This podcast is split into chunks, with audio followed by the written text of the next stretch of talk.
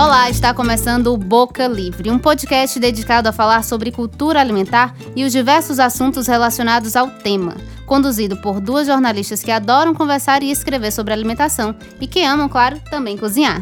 Eu sou a Kerla, da Pequena Padaria Caseira. E eu sou Camila Lima, do blog Cozinhar nos Tornou Humanos. No Boca Livre, você vai acompanhar bate-papos e entrevistas com pessoas que, de um jeito ou de outro, estão envolvidos com esse universo. A cada encontro, nós vamos trazer diferentes saberes e abordagens sobre alimentação e o ato social de comer. Então, veja bem, não é um programa sobre contagem de calorias ou regras da alimentação. Nós acreditamos que comer significa muito mais do que simplesmente nutrir o corpo ou mantê-lo em forma. Por isso, nós queremos falar sobre comida de forma leve, clara e sem paranoias, não é isso, Kerla? É isso. Está no ar, mais um Boca Livre.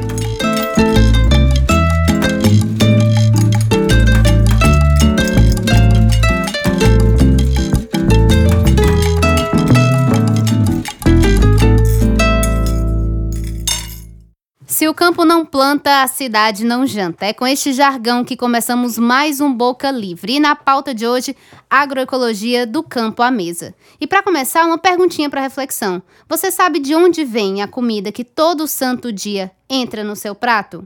Segundo o relatório da FAO, Organização das Nações Unidas para a Agricultura e Alimentação, 80% dos alimentos produzidos no mundo vêm da agricultura familiar. E aqui no Brasil não é diferente. De cada 10 alimentos que abastecem nossa mesa, cerca de 7 vêm de propriedades pequenas, cujas produções modestas são da responsabilidade direta das famílias que tocam a roça. De acordo com o último censo agropecuário, esse modelo de agricultura é a base da economia de 90% dos municípios brasileiros de até 20 mil habitantes. Mas, mesmo com números expressivos, o dinheiro circula mesmo é nas mãos das grandes empresas, também conhecida como agronegócio. Grandes empresas que visam lucro, destroem o meio ambiente e envenenam a comida da gente. Pensar numa alternativa a esse modelo, com qualidade no campo e uma agricultura sustentável, são os pilares da agroecologia, que busca promover mudanças no processo de produção da agricultura convencional a partir de uma abordagem interdisciplinar e do estabelecimento de pesquisas participativas, privilegiando esse modelo de agricultura. E com a gente hoje aqui para falar sobre agroecologia, estamos com Carla Galiza, engenheira agrônoma, cozinheira experimentadora e também proprietária da deliciosa Aldara Tempero Baiano. A gente está também com o Adalberto Alencar, ele é coordenador da Fundação CEPEMA, que é o Centro de Estudos em Defesa do Meio Ambiente, não é isso, Adalberto? É isso. Obrigada, gente, por estarem aqui. Obrigada a vocês. Olá, né, para vocês. Olá. Muito obrigado. Camila, é, a, a, gente tem um roteiro aqui, gente, mas eu, eu, vou só furar um pouco essa coisa. Certo. Porque pensando aqui que ao invés de a gente explicar o que é agroecologia, já que a gente está com uma agrônoma, qual é a tua formação, Adalberto? Educador de início. E um educador. É, vamos perguntar para eles? Bora. Carla, o que, que é agroecologia? Cara, agroecologia é um modo de vida, né? A gente está muito habituado ao entendimento, quando se fala em agroecologia, relacionar diretamente a um modo de produção, né? Práticas produtivas, sustentáveis, que estão em diálogo com o meio ambiente, com o equilíbrio do meio ambiente. Só que a agroecologia é uma ciência né, multidisciplinar, é, onde se pratica uma, um meio de produção sustentável, mas para além da produção, é um posicionamento político. A agroecologia é um modo social de se pensar o mundo, é um modo econômico de se pensar o mundo, é um modo ambiental de se pensar o mundo e de se pensar as pessoas nesse mundo. Como que eu me insiro nesse mundo a partir da agroecologia, de um modelo social, econômico, ambiental e justo. Ou seja, não é apenas uh, uma, um sistema onde a gente vai falar sobre a, a mudança de agrotóxicos venenos para algo a, a, é, orgânico, digamos assim, né? Não. É algo muito maior. Você não está falando só de plantar e colher algo, né? É, agroecologia, como você falou, Camila, no início, é cultura alimentar, né? E também é ato político, né? O ato político a partir da produção de alimentos. E esse ato político, por trás dele, vem por, com um enfrentamento muito forte, que é o enfrentamento ao agronegócio. Então, o contrário do agronegócio é exatamente a agroecologia. O contrário da, da, do desmatamento né, é a preservação dos biomas, é a agroecologia. O contrário da exploração da mão de obra e trabalho é a agroecologia, que vem colocar como protagonista da produção as famílias, as pessoas, o jovem, o homem, a mulher. Né? É, os diversos, as diversas raças, etnias, né? a questão de gênero. Então, a agroecologia vem nesse contexto social, econômico e político. Carla, então, assim, para a gente é, pontuar uma diferença aí entre agroecologia e o que a gente tem efetivamente hoje no Brasil. Qual é o modelo agro que a gente tem no Brasil hoje? É, de visibilidade, né, o, o que está mais, emo, é, mais forte, né, o que está mais presente é, na, em questão de visibilidade é o agronegócio, né, onde a grande mídia diz que o agro é pop, né, mas o agropop está matando gente, está matando biomas, está matando pessoas, está explorando. Mas a agroecologia hoje, ela tem cada, cada é, ela vem numa crescente muito grande, né, desde a década de 80, o processo de produção agroecológica ela vem tomando tomando corpo. É, a sociedade civil organizada, ela se imbuiu desse processo agroecológico, de trazer para dentro do, do debate né, a questão da agroecologia, permeando pelo debate de reforma agrária, permeando pelo debate do feminismo, permeando pelo debate da questão de gênero, da divisão sexual do trabalho, permeando questão ambiental, a questão né? ambiental de juventude, de juventudes, que a gente não tem só um tipo de juventude, mas a agroecologia hoje ela está cada vez mais crescente, não só no Nordeste, mas no Brasil. Mas o Nordeste tem um papel fundamental na questão da visibilidade da agroecologia. A gente, Por quê? Hoje, é, a gente estava conversando com a Camila mais cedo, a gente tem uma dificuldade muito grande de ir para o enfrentamento agro, pro, pro, é, contra o agronegócio, porque o agronegócio ele detém meio de produção. O agronegócio está tirando as pessoas da terra, então, monopólio de terras, né? os latifundiários, as grandes áreas devastadas da monocultura. O agronegócio está dentro das universidades, o agronegócio está dentro dos, dos, dos, do, dos centros de pesquisa, e a pesquisa a partir da ótica e do interesse ético-econômico do agronegócio. A agroecologia está dentro das comunidades rurais, está dentro das áreas de assentamento. As pesquisas são feitas a partir do olhar, a partir da prática, da vivência desses agricultores, dessas agricultoras, dessas famílias que estão no dia a dia no campo produzindo alimento.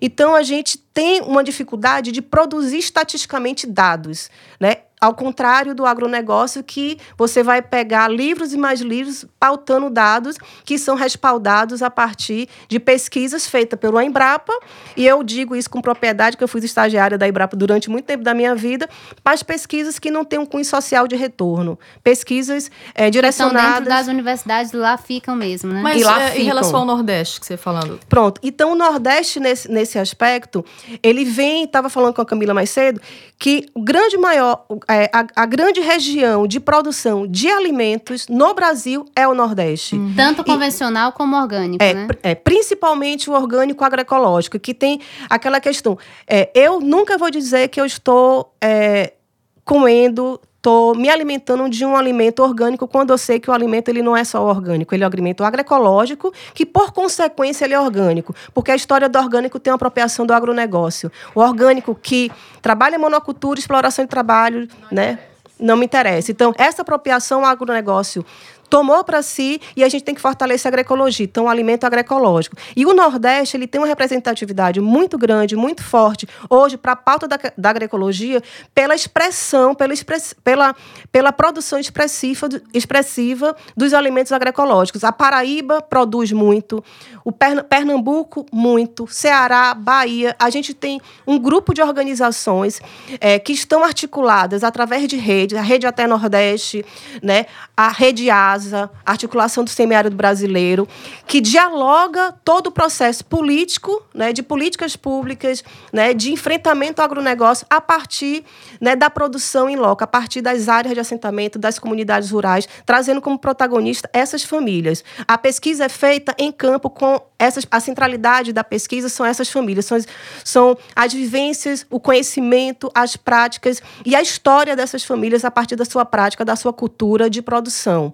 e como elas se organizam. E aí vem a questão que não é só a produção, é a organização social dessa família, como que esse jovem está inserido, como que essa mulher está inserida e de que forma é, é, esse alimento é expressivo dentro do hábito alimentar, dentro da cultura alimentar que perpassa por outras práticas dentro da comunidade. mas é coisa, hein? Tem É, muitas ufa, questões, respira, né? respira, respira. É, É, água. mas você falou umas coisas aqui que me. Eu vou pegar o gancho. Você falou em Nordeste, falou em expressividade da produção no Nordeste. E a gente está aqui com o Adalberto, representando a, a Fundação CEPEMA, que está numa ponta desse processo, né? A CEPEMA. Adalberto, aproveita para explicar para a gente, por favor, o que é a Fundação, qual é o trabalho de vocês. A fundação tem 29 anos, né? criada por um grupo de estudantes de educação, e isso foi no 89, mas formalmente ela foi criada no 90. E a gente via na época que nós tínhamos muitos agrônomos e poucos educadores, né? A gente tinha uma linha do Paulo Freire, estávamos em Sobral, na região do Sertão, né, aqui do Ceará. E, e aí nós começamos, né, 89 antes da Eco 92, na agroecologia na época. Isso era em Fortaleza? Não, Sobral. Sobral, Sobral no sertão ali, de Sobral, né? E a gente era estudante da universidade local e esse processo iniciou. E o pessoal estranhou muito na época, porque na, agro, na época nem o conceito de agroecologia estava definido, tinha agricultura alternativa, e a maior expressão disso aqui era o SPLA, que é uma, uma ONG aqui que é mais a precursora disso tudo, né? E havia um problema da luta pela terra muito grande, né? Você pode imaginar, 89, então havia uma, uma fome muito braba, exclusão social profunda e a questão dos advogados e o processo da luta pela terra. Então, era uma concentração muito grande de, de entidades que não trabalhavam a produção, trabalhavam o direito, né? assassinato de lideranças. E o CETRA era um deles. Começou nessa pauta, depois na questão das mulheres, e mais depois chegou nessa história. E a gente resolveu enfrentar esse desafio. Na, na época, na, na região norte, não tinha nenhuma instituição. O desafio de produzir, é isso? De enfrentar essa questão da, da produção, luta, do né? conceito da agroecologia. E mais que isso, porque a luta é um processo mais antigo, né? A luta vem das ligas camponesas, do enfrentamento, né? E Das um pouco pastorais, é, mais e, e mais antiga ainda, né? Se você tomar a Revolução de 1917, 45, a guerra, né? Então, é, já a coluna Prestes e tal, o processo de luta social, quilombo, é mais antigo. Agora, é, e, e depois, na década, de, quando o golpe se estabelece, da ditadura militar, que está se aproximando agora, o famigerado dia, né? É, então a gente resolveu entrar mesmo nessa história da, da, da agroecologia. Nós, na região norte, nós montamos a primeira horta orgânica e iniciando, porque ninguém sabia, não tinha na, praticamente, fora dois ou três agrônomos do SPLA, nem estudante, não tinha nem gente para para contratar. Jorge, né? É, que era o SPLA e estava lá. Quem sabia estava lá. E o interesse muito pouco na época, em 89, e nós iniciamos nisso.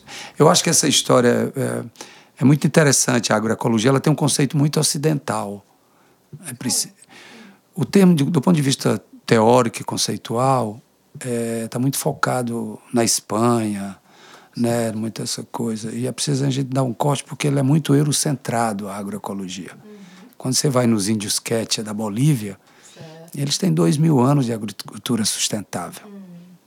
E não chamavam de agroecologia, e uns hoje resistem até entrar nesse conceito. Discussão muito. Né?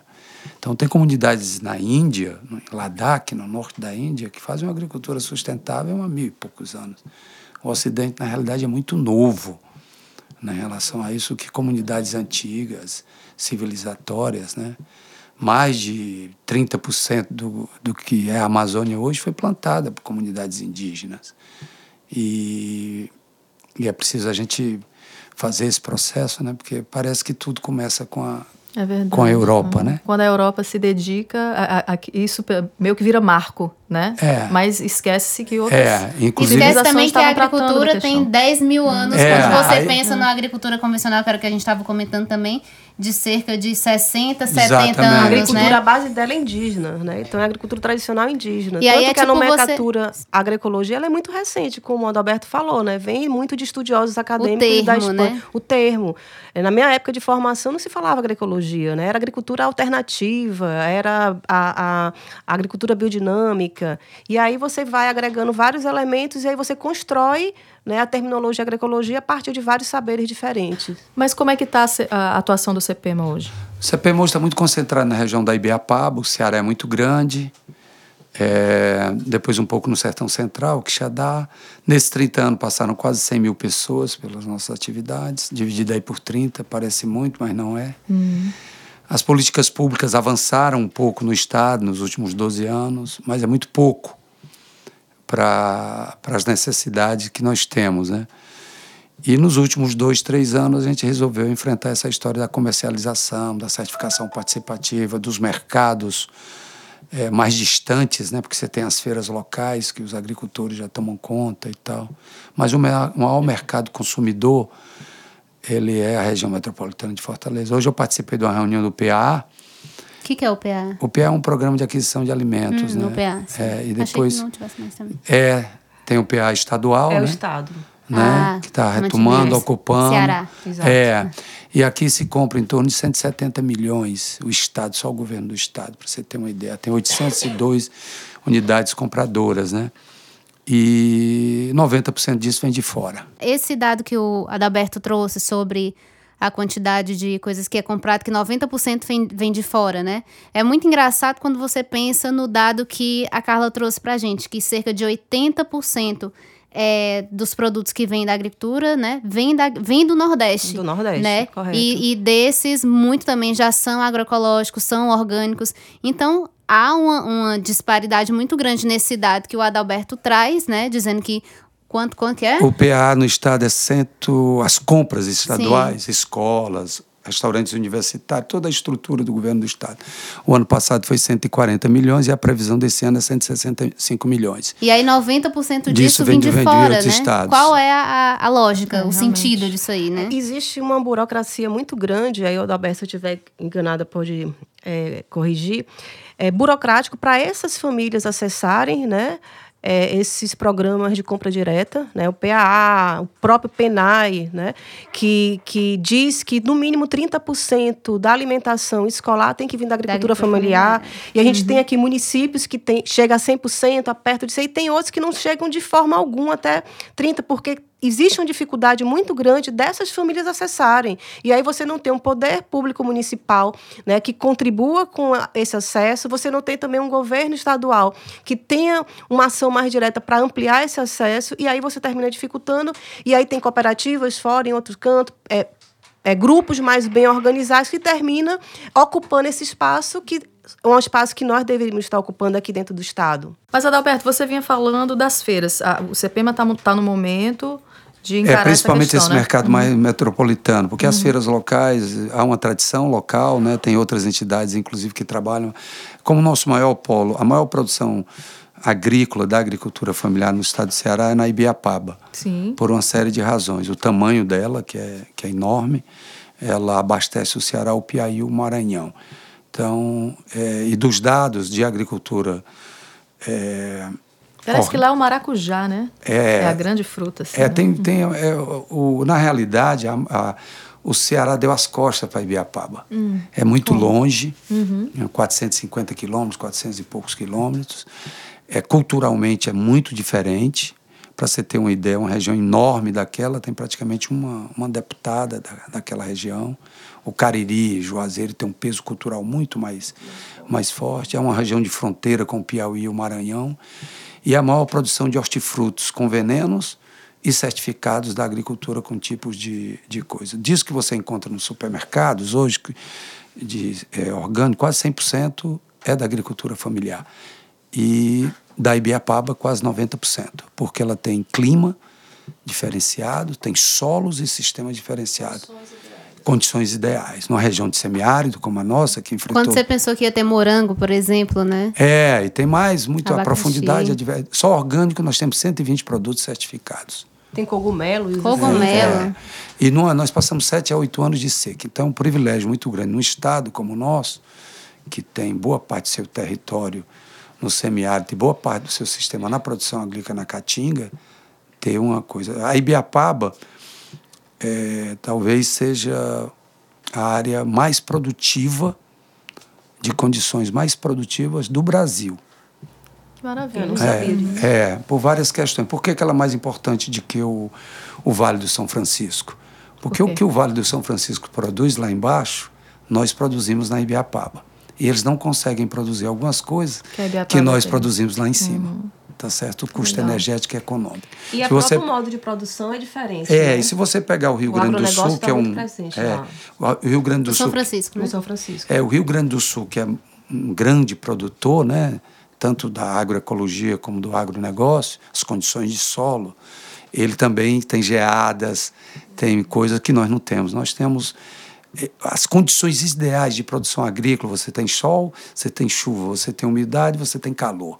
Né? Você tem Mata Atlântica, você tem Cerrado, você tem Carrasco, você tem área de transição. E você tem é, altitude, que é muito importante. Né? Tem área de transição que já vem descendo ali para os nossos sertão. Então a Biapaba, é, você produz batata, né? que eu não chamo mais de. São batatas dos Andes, são batatas do Peru, da Bolívia.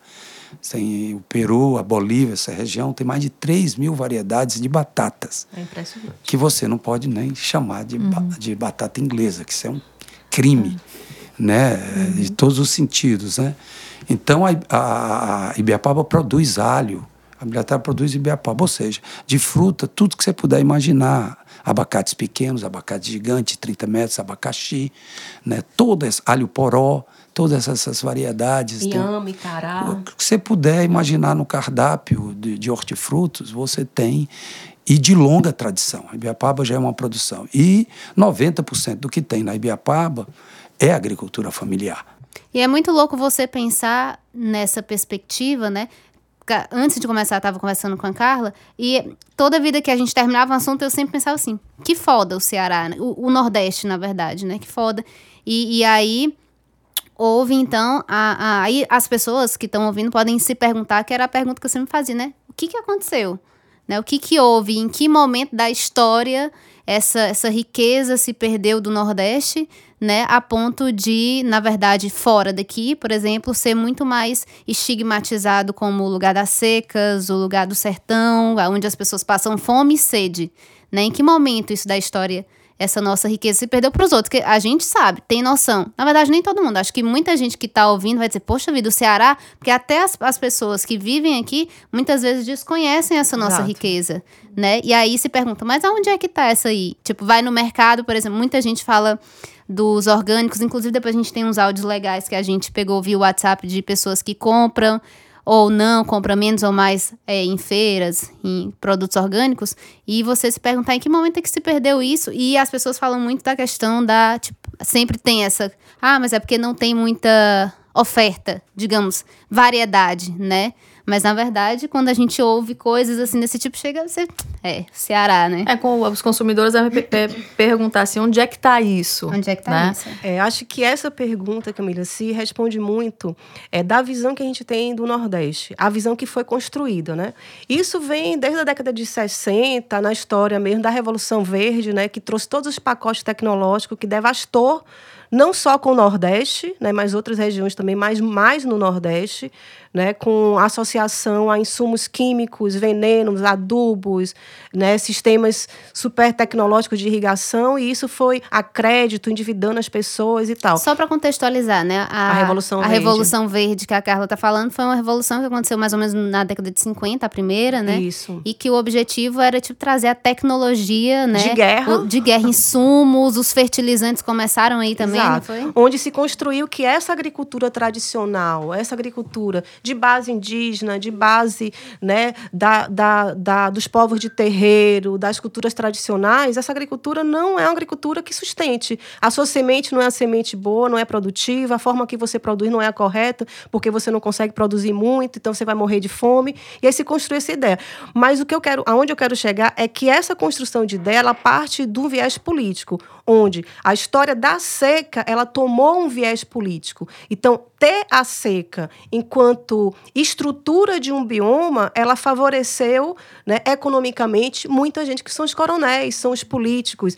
Então, a visão da seca, né, do homem a mulher de pé rachado, do animal né, morto com seu esqueleto, ela é uma visão política, ela não é uma visão né, ambiental, porque a seca no semiárido ela é, faz parte do bioma, é natural ter o período de estiagem. Agora, não é natural você ter né, é, política, a falta de políticas né, e ter pessoas e ter estrutura é, que, que fomente essa, esse viés do combate à seca.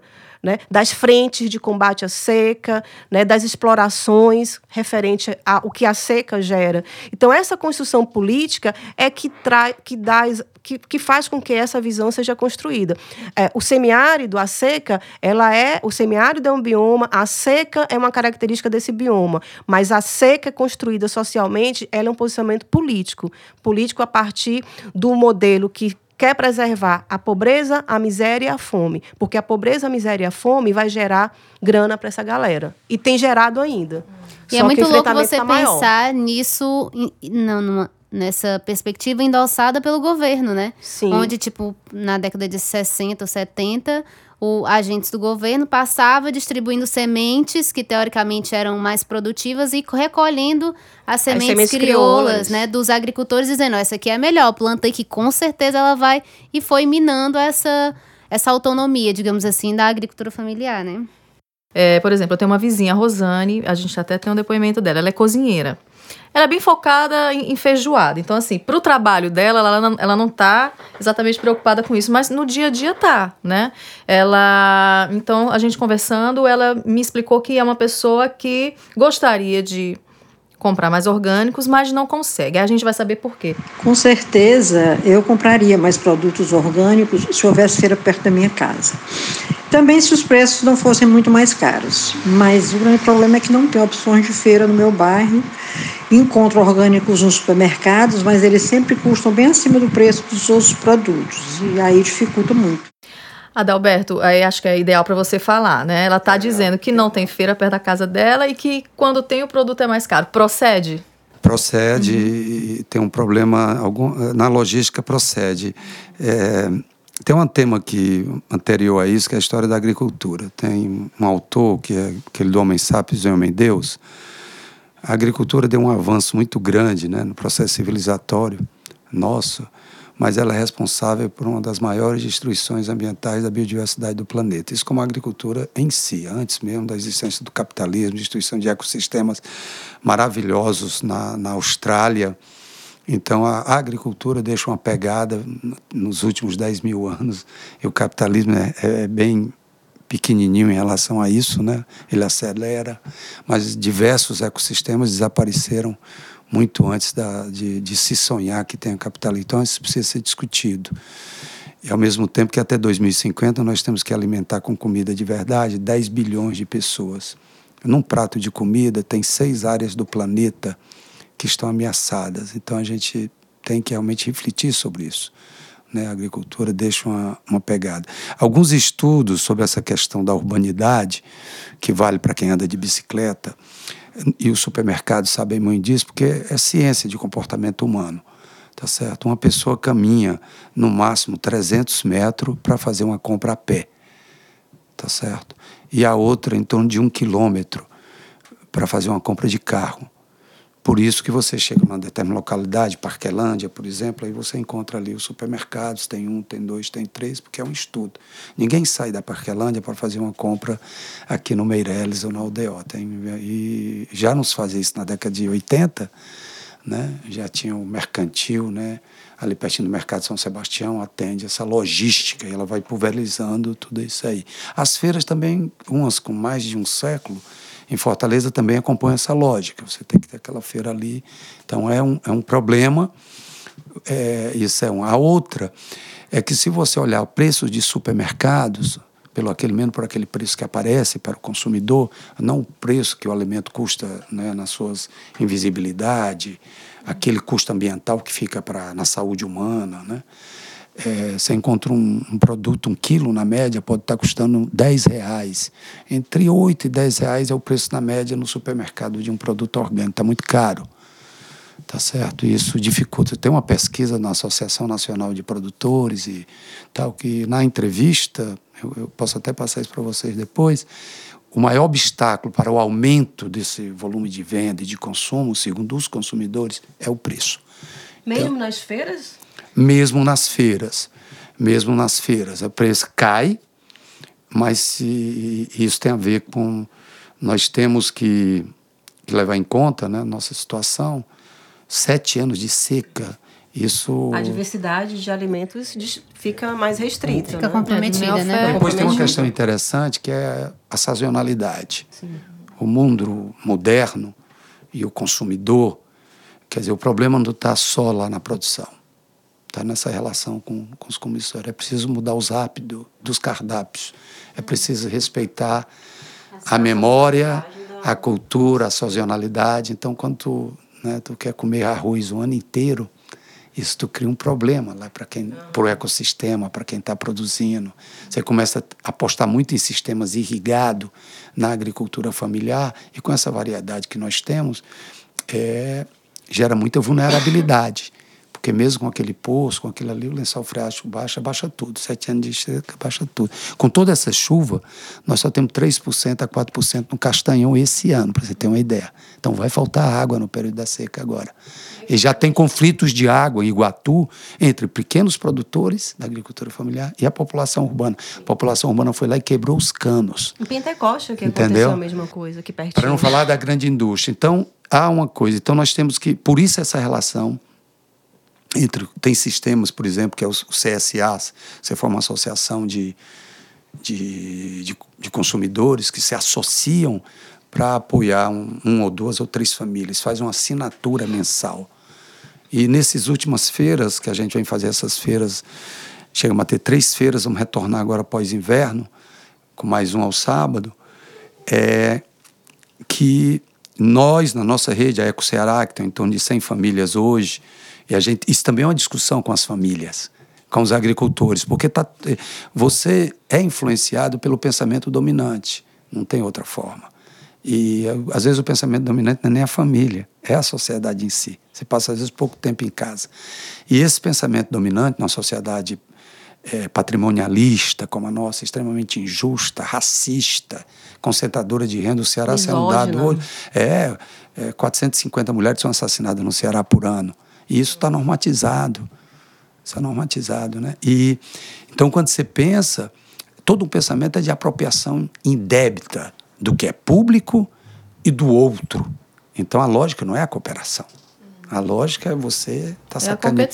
É você está sacaneando. Então você tem que discutir com os agricultores e com os consumidores que tem, nós temos que construir relações justas. E alguns agricultores, mesmo na agroecologia, né, como ele vive muito pressionado, e a gente teve exemplos disso, que, por exemplo, nossos preços são estabilizados por um ano. Né? E aí dispara o preço na Ceasa. Aí o cara bate na porta dele, né? Tu tá vendendo, de repente, vamos dizer, uma caixa de tomate ou um quilo de tomate a seis conto, ou a quatro conto, ou a cinco. Então, um bom preço. Mas aí na Ceasa, devido à variedade do mercado, ele pode ir para 15, mas ele pode estar tá a 1. Quando ele vai para 15, alguns agricultores familiares veem isso uma oportunidade de se capitalizar. Né? Se capitalizar. E na, e na relação dos produtos da agroecologia com consumidores, você não pode ter isso. Você não tem variação. Então tem que ter a consciência. É, eu sou caso, né? consumidora né? de feiras, né? uhum. né? Assim, é, dentro da Odara, a eu sou Explica agrônoma. o que é por Pronto. favor.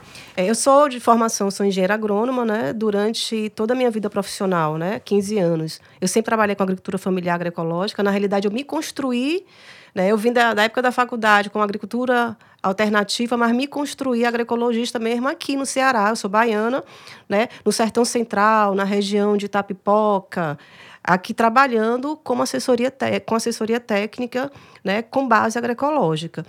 Então, 15 anos nesse trabalho, eu resolvi dar uma guinada de sair um pouco desse viés da assessoria técnica, trabalhar diretamente com as famílias, para trazer um pouco dessa, desse meu acúmulo e dessa minha vivência da agroecologia para a prática de produzir alimentos, né? a partir da culinária baiana, que é a minha culinária de afetiva, de origem.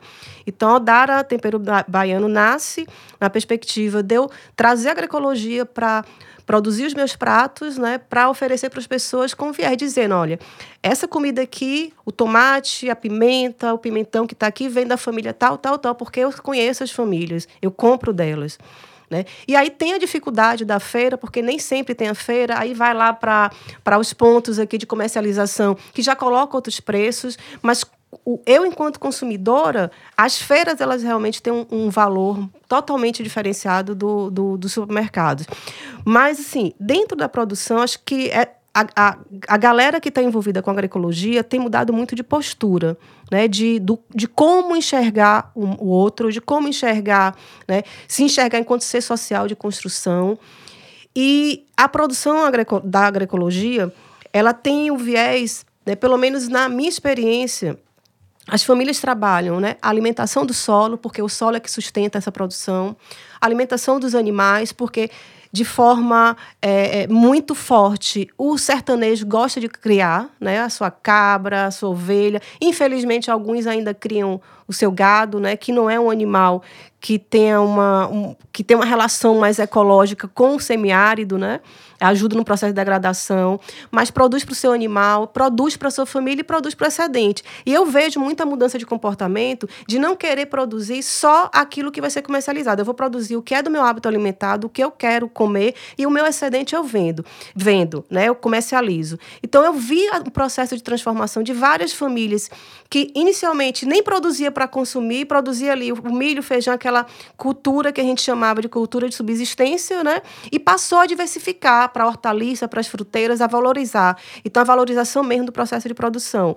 Então, existe hoje, né, em 2019, nesses meus 15 anos, desde 2004 aqui trabalhando com agroecologia, eu vi esse processo de transformação em diversas famílias, né, de olhar o, o processo produtivo para além simplesmente da prática de produção ali, da enxada, da, da, do roçado, da queimada, de parar de queimar, mas ver isso como fortalecimento de uma categoria que é a agricultura familiar. Mas, Carla, você como consumidora, então, você percebe essa diferença de preço, né? Você concorda aqui, então, Total. com a Rosane. Mas, gente, é uma diferença assim tão grande? No supermercado existe uma diferença muito grande. Eu fiz o... No supermercado tá bem mais caro bem mais que caro. na feira. É. A, né? a, feira, a, feira uhum. mais, a feira mais antiga nossa que se sustenta de orgânicos aqui é da DAO, né? Ali no Mercado dos Peões. Dos Peões. Toda terça-feira, a partir das 5 da manhã. 5 da manhã. Se você vê a média de preços ali e você botar numa, numa caixa daquela, né? Hoje, de, depois desse último ano de comercialização, e é uma estratégia nossa da rede Eco Ceará para 2019, é que nenhum produto poderia custar mais de R$ reais o quilo. Isso é uma coisa estabelecida é a coisa que nós eles. estamos construindo. Ah, sim, tá. Por uhum. quê? Porque quando você vai para os dados econômicos, isso é um grande preço para a família, uhum. mas e um grande preço. Então, e se você fizer até uma sugestão, né, num dos programas, história do preço, uhum. né, os preços estão acima disso em nossas feiras, inclusive na nossa que nós fizemos durante todo o ano passado, estão acima disso. Porque se um alho poró, por que, que o alho poró tem que custar caro? Até nas feiras agroecológicas. Mas é, sobre o alho poró, acho uma coisa muito engraçada que quando eu comecei a comprar o alho poró, alho poró, comecei a comprar o orgânico. E teve uma vez que eu não comprei, eu queria muito alho poró, cheguei no supermercado para pegar o alho poró convencional. Eu fiquei muito assustada com o preço do alho poró convencional. Eu peguei, tipo, era cerca de 24 reais o quilo. Quando eu pesei um, deu tipo e deu tipo o dobro do, de quando eu compro no orgânico. Na verdade, essa relação do preço está muito ligada também, porque muita gente faz essa compra no supermercado. No super, o supermercado é um atravessador, né? Ele pratica o preço que ele quiser, diferente da, da feira, por exemplo, né? Numa entrevista que eu fiz sobre feiras agroecológicas, tu até participou também, a da Alberto Praia com o Nordeste. Tá. Né? Um produtor tava falando justamente isso. E, e só voltando coisa que enquanto a Carla tava falando, tava lembrando, né? Que tudo isso que o Adalberto tava falando, que a Carla tava falando, essa junção de ações todas, é que forma a agroecologia, né? Onde você não pensa só no que você vai plantar e no que vai colher. Você pensa na família, você pensa é, na sua comunidade, porque você primeiro produz para si, o agricultor, né? O produtor, aí depois produz para a comunidade e o excedente você vende. Então, é uma cadeia imensa. Aí, voltando para a história do preço.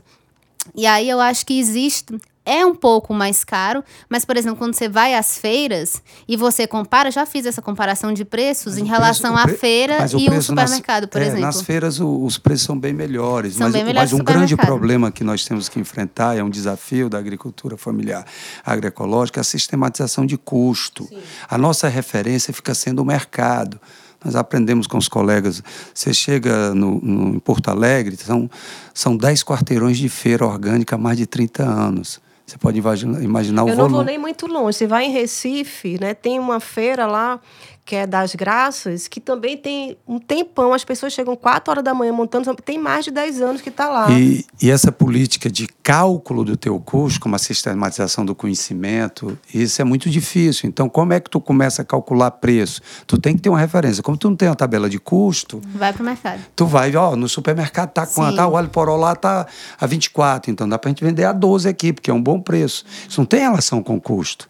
Na realidade, ele podia ser vendido por 6 E por que, que é que tem... nem, por exemplo, a, a, a Carla, que tem a Aldara, e quando ela vai contabilizar, ela tem, tipo, o preço que ela gastou na pimenta, no tomate e no manjericão para fazer um molho de tomate, ela vai partir do que ela gastou, né? Dos Exatamente, insumos. dos ela não vai chegar lá no mercado e dizer, vou, ah, esse, esse molho de tomate que é 12, então vou vender o meu a 10. É mais ou menos a mesma relação, né? E essa história da alimentação dela, que eu acho que é interessante, por exemplo, nós estamos, no outro momento a gente vai falar do festival, né, que a gente vai falar em...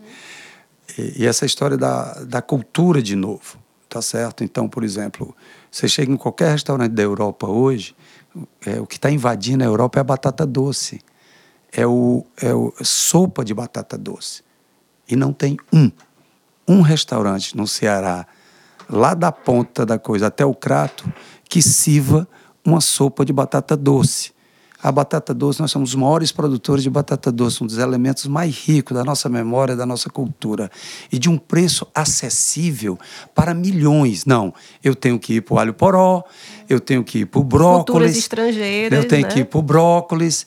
Né? E, inclusive, tem alguns restaurantes que estão nos procurando agora. Né? Olha, a gente queria comprar dos agricultores. Mas, olha, mas antes de vender, a gente queria discutir o cardápio com você. Só que ele é chefe, ele está na gastronomia. Eu não sou chefe, eu tive um restaurante durante dois anos. Né? E a cozinha me transformou. E eu disse: ó, ninguém quer vender antes de discutir o cardápio. Eles, por quê? Porque o teu cardápio está todo errado. Está todo errado. Não tem relação com a sazonalidade, está caríssimo o teu cardápio. E o que é o alho poró? O alho poró é simplesmente um cebolinha que virou um cebolão. e, ele, alguém disse no mercado que ele tem que custar caro. Quando a gente vai lá com os agricultores nos últimos anos e a gente começou a discutir, então hoje nós podemos dizer, depois de um, de um ano, com cinco meses de feira e com a equipe de suporte trabalhando, vendo o custo, é que nenhum produto orgânico, nenhum, precisaria custar mais de que R$ reais o quilo aqui em Fortaleza. E outro grande problema nosso na falta é a questão da logística. De distribuição. São desafios, É, sabe? por quê? De Porque transporte, né? na questão da industrialização, nós já resolvemos isso. Há 30 anos atrás, você não tinha uma pequena unidade de café da, para a agricultura familiar, pequenas unidades de polpas, pequenas unidades de abatedores, não tinha. A indústria não nos entregava isso, não tinha nem como comprar. As plantas tinham que ser gigantescas para gerar. Hoje você tem. As É, agroindústrias. o projeto São José hoje financia uma série de coisas. Hoje você pode botar uma cozinha caseira daquela e fazer teu pão, né? E o que é que acontece com isso? Então a logística ela foi pensada para o grande volume da Revolução Verde e ela representa hoje 30% do nosso custo. Então ela nos quebra. E como a agricultura familiar, é sua essência é a fragmentação, no sentido de são pequenos agricultores que estão espalhados, tá certo? Você tem que estar em rede para resolver o problema de logística, que é uma grande dificuldade nossa.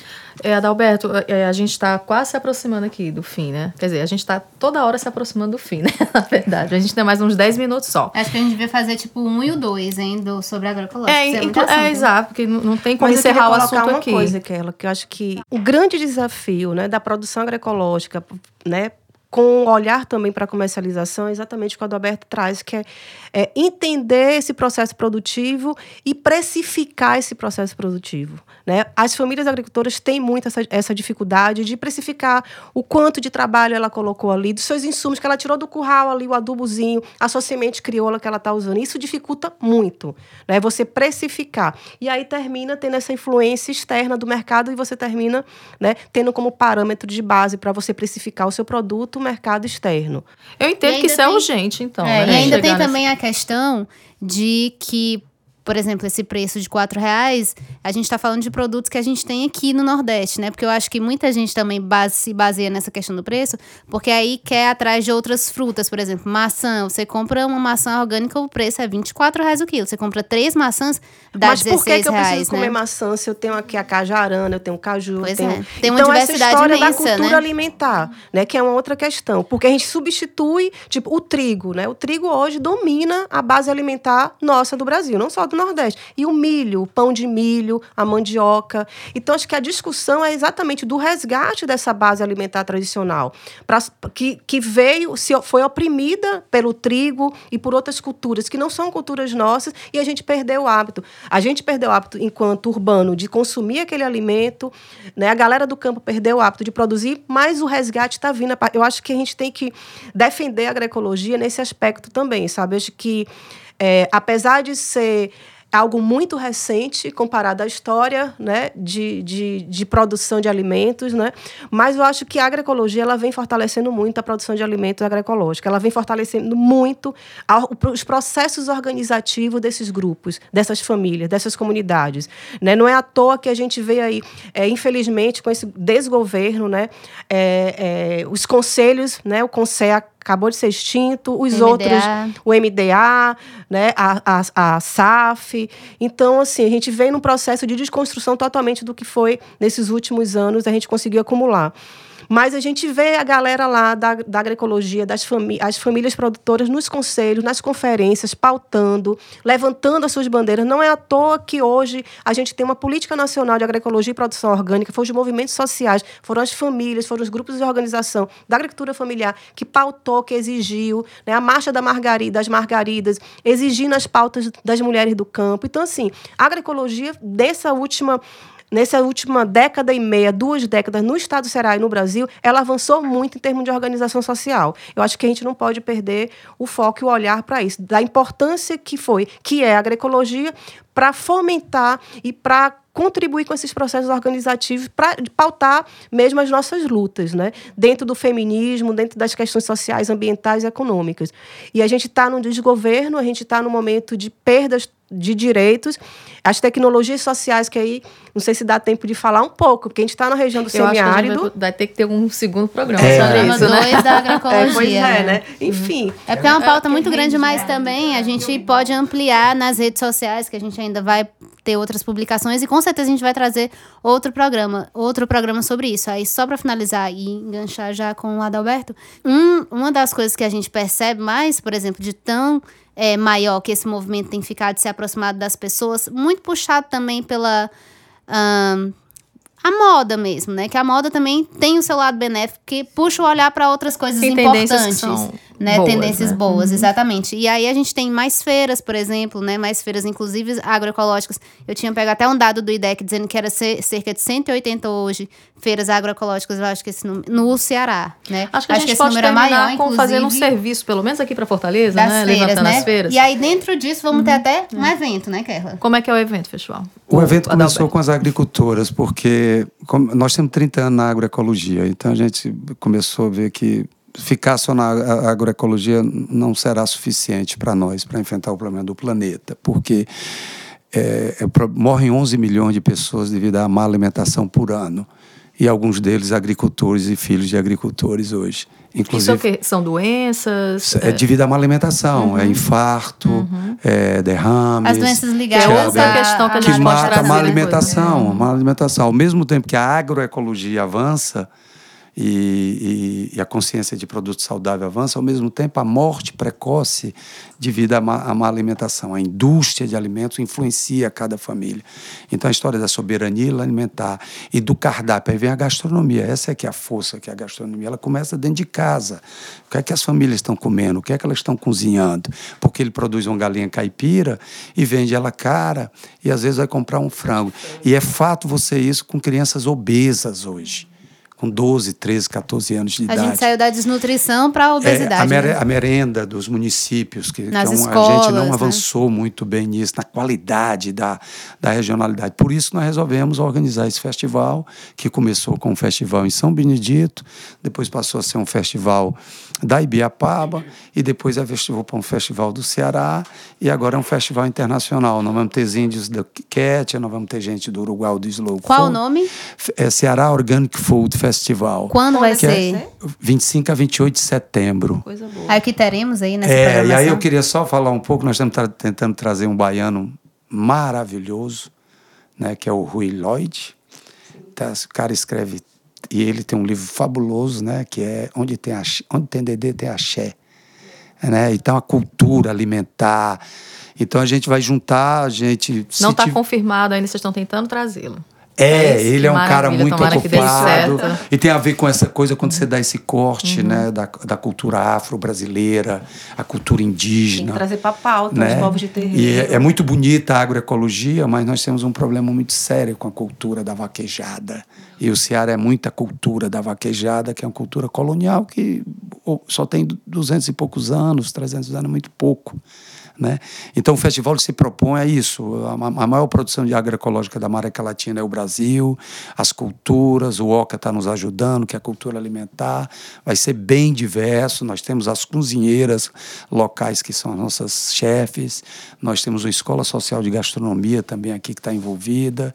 Nós temos os jovens hoje no, no perímetro urbano, em cidades do interior que são veganos. Vai ser aqui em Fortaleza. Vai ser em Fortaleza. Já ideia, tem lugar? A ideia é que a gente faça um quilômetro de gastronomia agroecológica na Praia de Iracema. Que lindo. Onde... Qual é a ideia? Assim, é quiosques, vendendo é uma comida? Feira, é uma feira à noite, se a gente conseguir o apoio do governo do estado, principalmente, uhum. é botar um quilômetro ali no calçadão que começa no, no antigo... É, Caisbar. E nós tá. vamos até o Poço da Draga com o festival dentro do Poço da Draga, com a comunidade local. Uhum. Nós vamos trazer a Regina do Rio, que é da favela orgânica, Ai, dentro da favela. A Cherry, né? né? Exato. A gente vai trazer a. Que é paraibana. É, né? negra, mulher negra maravilhosa. Paraibana. Nós vamos ter o mundo do chocolate com o Mendes, que vai. Isso são oficinas? Tudo, vai ter uhum. oficina, seminário, cozinhar junto, aula uhum. show. A parte mais difícil no primeiro ano é colocar esse quilômetro de praia à noite, uhum. com cozinhas, com coisa. Senão a gente reduz no primeiro ano, faz os workshops nas escolas de gastronomia. Uhum. Mas o Mendes, ele anda quase 24 horas de barco na Amazônia para buscar esse cacau lá dentro, faz um, um, um chocolate maravilhoso. Né? Nós temos a primeira uma menina do Rio chama Gastropoema, está no Instagram. Ela é maravilhosa, ela, ela nasceu há cinco anos, diz ela, porque ela é consultora da Pague Menos, largou tudo e foi encontrar a alimentação e a comida. Hoje é cozinheira, é chefe e é uma das primeiras veganas totalmente orgânica do Brasil. Participa das feiras de agroecologia, tem um movimento vegano afro-brasileiro, então esse, mas tem aqui a Carolina, a Carol, que mudou para Calcaia, tem uma agrofloresta, também vegana, quer voltar a cozinhar, né? Então e já ter... tem as redes sociais para o pessoal ir tem, acompanhando? Tem aí, aí. O, tem, o, tem o, o, do CEPEMA, que a gente procura, CEPEMA, Fundação ou então do CEPEMA. Ceará Organic Food. Está no, no Instagram? Tá. é? O CEPEMA tá, né? Tá, e o Ceará Organic Food também. Também, também já tem página. Também. Por que, que a gente botou alimentação? Porque a gente quer pegar da semente ao prato. E aí a gente vai discutir os veganos, a comida indígena, a comida afro. Né? O mundo do chocolate é um, um mercado que mais cresce no mundo. E não tem, de referência nacional, uma chocolateira negra nesse país. Vai ter um congresso internacional e a capa dele né, não tem uma negra. E o chocolate vem, a gente sabe de onde ele vem. Então, nós vamos discutir isso, nós temos que também discutir isso. Mas vai envolver também as indústrias que estão, tanto da agricultura familiar como as que estão vendendo os, os produtos orgânicos. E temos um chefe, desde um chefe francês, sueco, mas vem um índio Quetia, tá certo? Que é o Leonel, que quer discutir esse encontro com as culturas. Os, exatamente, dizer, nós temos dois mil anos de cultura alimentar e queremos conversar e dialogar com a cultura. E vamos trazer Troca, né? as tribos daqui do Ceará. Tem, tem, tá todo oh, É uma programação muito extensa, Bancos né? De Palma, 25 a 28, 28 é, de Banco setembro. Palmas tem uma cooperativa que está querendo disputar esse mega. É. aí tem, a galera. aí tem a turma do Instituto Federal de Educação da Rede Nacional, nós temos a Ana Érica, que trabalha essa história da pesquisa, a história do afro, da cozinha indígena, as punks. A dona, dona Nilza. Dona Nilza, uhum. vamos trazer uma figura nacional das punks. A Bel Coelho já confirmou. Bel Coelho, uhum. que massa. É, massa. o Diamante, chefe Diamante, um negro, João nasceu, uhum. o João nasceu dentro de uma favela. Né? E vamos ter várias experiências que nós estamos chamando dentro do Festival da Favela Orgânica, né? Inclusive Nossa, com a própria Poço da Draga. Porque uhum. lá, o que é bom da gastronomia é que tu vai lá no Dendê, tem gastronomia. Tu vai lá no Jardim Fluminense, tem gastronomia. Uhum. E hoje tem uma juventude vegana na periferia de Fortaleza, que a gente vai incluir nesse, Legal. nesse festival. Me parece que é já o principal evento do segmento de alimentação em Fortaleza, por tudo que você me disse aí. Porque É, é gigantesco. Previsto para né? acontecer esse ano. É, então, previsto para acontecer. E no. Brasil tem um, nós somos o primeiro. E com essa dimensão, são seis temas. Uhum. Nós queremos discutir o planeta urbano, mas nós queremos também discutir a memória. Abel Coelho, que comer também é um ato, um ato político. né? Total. Então nós queremos discutir essa memória, o Ceará tem uma grande inserção nisso, mas nós fizemos uma provocação aos nossos amigos veganos. Não basta ser Uma vegano provocação. porque você está comendo um milho transgênico. Uhum. Você está comendo uma- uma- um trigo transgênico que destrói boa parte da diversidade de bichos que jamais vão, vão voltar. Então não basta ter uma ética apenas com gado, né, com o animal que você cria. Uhum. Você tem que ter uma ética com biodiversidade maior. Então o mundo vegano tem que se encontrar com a agroecologia. Com a agrobiodiversidade. né? E depois, Agrobiodiversidade. como a agroecologia tem a agrobiodiversidade, e temos já 30 anos de agroecologia. E só uma coisa, a gente falando em agrobiodiversidade, é, quem mantém a agrobiodiversidade em todos os biomas são as mulheres. As mulheres é que separam as sementes, as mulheres é que guardam as sementes, elas que selecionam as sementes, e a gente tem que dar visibilidade a isso A também às Caritas mulheres. coordena um programa da rede estadual de casa de sementes, são 450 casas, Casas de, de semente. sementes. Então nós estamos pautando, eu fui, nós estamos em várias reuniões, é que no meio desse caos todo, tá certo? Nós nos propomos a organizar esse festival. Ele pode ser menor esse ano, nós vamos estar dentro dos cursos. É o de- primeiro, né? Eu descobri agora uma escola de gastronomia no Pirambu. Você não sabia? se- É. Depois você fica aí. Aí, só pra finalizar, a gente já vai finalizar com essa ótima novidade, né, que o Adalberto trouxe pra gente, que é esse Qual que vai ser o nome do evento? Ceará Organic Food, Festival Internacional de Gastronomia. Pronto, É, e a gente vai acompanhando nas redes. Aí, só pra finalizar, assim, com esse serviço, né, a gente só lembrar aqui, né, um pequeno serviço das feiras agroecológicas, Vamos né? tentar pontuar aqui. Você, você A do conhece qual, Cetra. Camila? Eu conheço a do Cetro, também aquela que A do é Benfica. do, do, MST. que é do Frei o Humberto, né? Cetra, Do o Frei Cetra é a... Frei Humberto, é, MST. Vamos tentar dizer assim a- as datas. O O Cetra... Cetra é a primeira sexta-feira de cada mês. Uhum. O MST, se eu não me engano, é a segunda ou é a terceira? Terceira, terceira, é, é, sá- terceiro sábado Terceiro de cada sábado, mês. uhum. O Benfica é de 15 em 15 dias aos sábados. Pela Lá- manhã. lá na- Tudo na isso Praça pela da manhã, Gentilândia. né? Na Praça da Gentilândia. É, a aí tem Dadal, no Mercado dos Peões, toda terça, De né? 5 às A 13. meio-dia. É até, é até a hora que rende. Mas normalmente mas termina no máximo uma 13. hora. É. Aí tem agora da Praça da Imprensa, Da né, Praça da Adalberto? Empresa, que é toda sexta, nós vamos voltar com, no Guararapes agora todos os sábados, tá certo? E elas vão ficar acontecendo ao mesmo tempo? Ou, ou- Não, ou é sexta- uma migração? Aí sai não, da não, Praça da Imprensa? sexta-feira Não, da mantém a Praça Praça da da Imprensa Imprensa. ninguém sai Ninguém esse sai- ano. A gente vai Toda sexta-feira, lá Praça da Imprensa de 8, é a partir das 8? A partir de 8 às 12, a- de 12 às 13, dependendo do que... E agora tem a do Caminho. Onde Como é é? essa aí? O Caminho é um projeto maravilhoso de agrofloresta urbana, Massa. de agroecologia dentro do Centro Espiritual Céu. Ah, que E legal. já tem cinco anos esse projeto. E Qual dia e Aquele lá- horário? Lá é sábado. Lá no Horário. céu mesmo. Lá no céu, sabe o quê? Com egresso do sistema prisional. Olha Eu que fantástico. isso. Ou seja, já é no outro extremo da cidade, que É. geralmente elas estão bem E, tem- concentradas e no elas mesmo, têm, eu né? até pedi depois, seria uma boa entrevista, porque elas têm feiras em igrejas da periferia. Que legal. É. Feiras com produtos Orgânicos, elas orgânicos. Já começou? rede. Já, já tem as Nossa, feiras dela. tá. A Dias Macedo, elas estão à noite, quando começa a missa, elas estão com a barraca orgânica e tá vendendo bem, segundo ela. Bom, então com Maravilha. esse serviço a gente finaliza aqui mais um Boca Livre, né? Muito obrigada pela participação Eu de vocês. Obrigada, gente. E com certeza a gente vai Obrigada. fazer mais agroecologia, né? Porque rendeu muito. Até mais de. Só do que surgiu aqui já dá bem uns quatro programas. Gente, obrigada. Obrigada? Obrigada a vocês. Yeah.